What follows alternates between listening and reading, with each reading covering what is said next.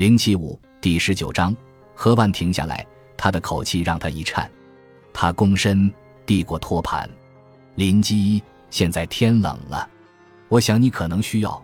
我告诉过你，我想一个人待着，不是吗？何万，他知道他为什么来这里，他需要他的忠诚，但绝不允许他胡乱揣度他的心思，拿捏分寸也是重平衡之道。他得知道自己的位置，不能僭越。林记，他大惊失色地说：“原谅小人吧，小人只是想着您可能需要喝点酒，是吧？很好，酒放下，你可以走了。放心，你不会受到惩罚。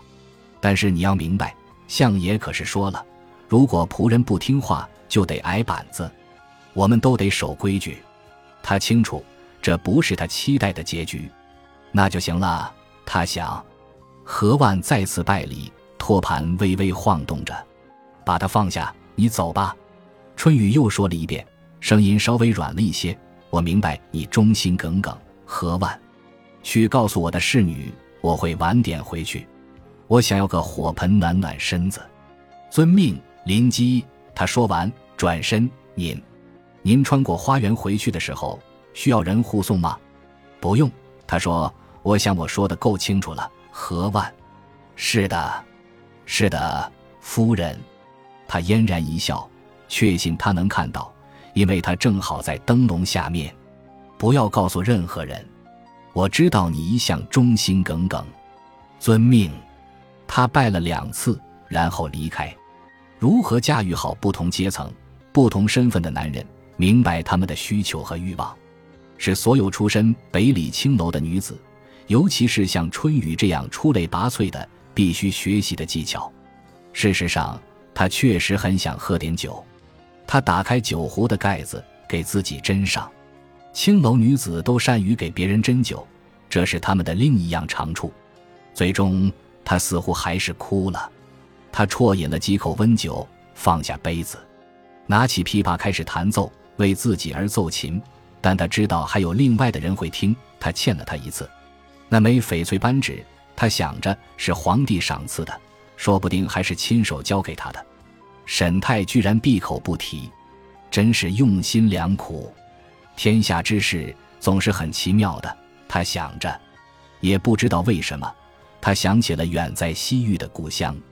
裴青看到那个男人和他的看林护卫又从墙内翻了出来，这么高的墙很不容易进出，需要极好的轻功，没有几年的时间是练不出来的。最后出现的是一名女看林，裴青看到他轻而易举的就从墙上跳下来，那名男子有点魂不守舍，仿佛连路都找不到了。看林们给他指路，带上那两名守在街上的武士一起离开。这个家伙显然是一名大人物，虽然穿的不太像，又赏了裴青一锭银元宝，这样总共有两锭了，比他这几年在这里乞讨得来的钱加起来都多。他看到最后出来的女看林赶上了那男人，把他拉到一边。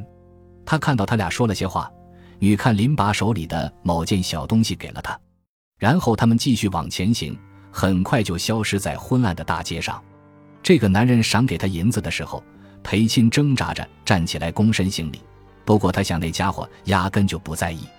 他又坐了下来，看着那两锭银子，那可是银元宝。一阵微风吹过。带起一片尘埃，他想起了荔枝，想着他们什么时候会出现在市集上。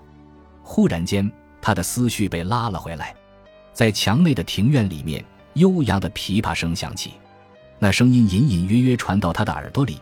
他正待在他的小窝里，那是他命人给他修的庇护所，他是在为他弹琴。裴亲就是知道，这阵琵琶声比那两锭银元宝更珍贵。他听到了一阙缓慢的、忧伤而又带着点甜蜜的曲子。这是一位多么善解人意的女人啊！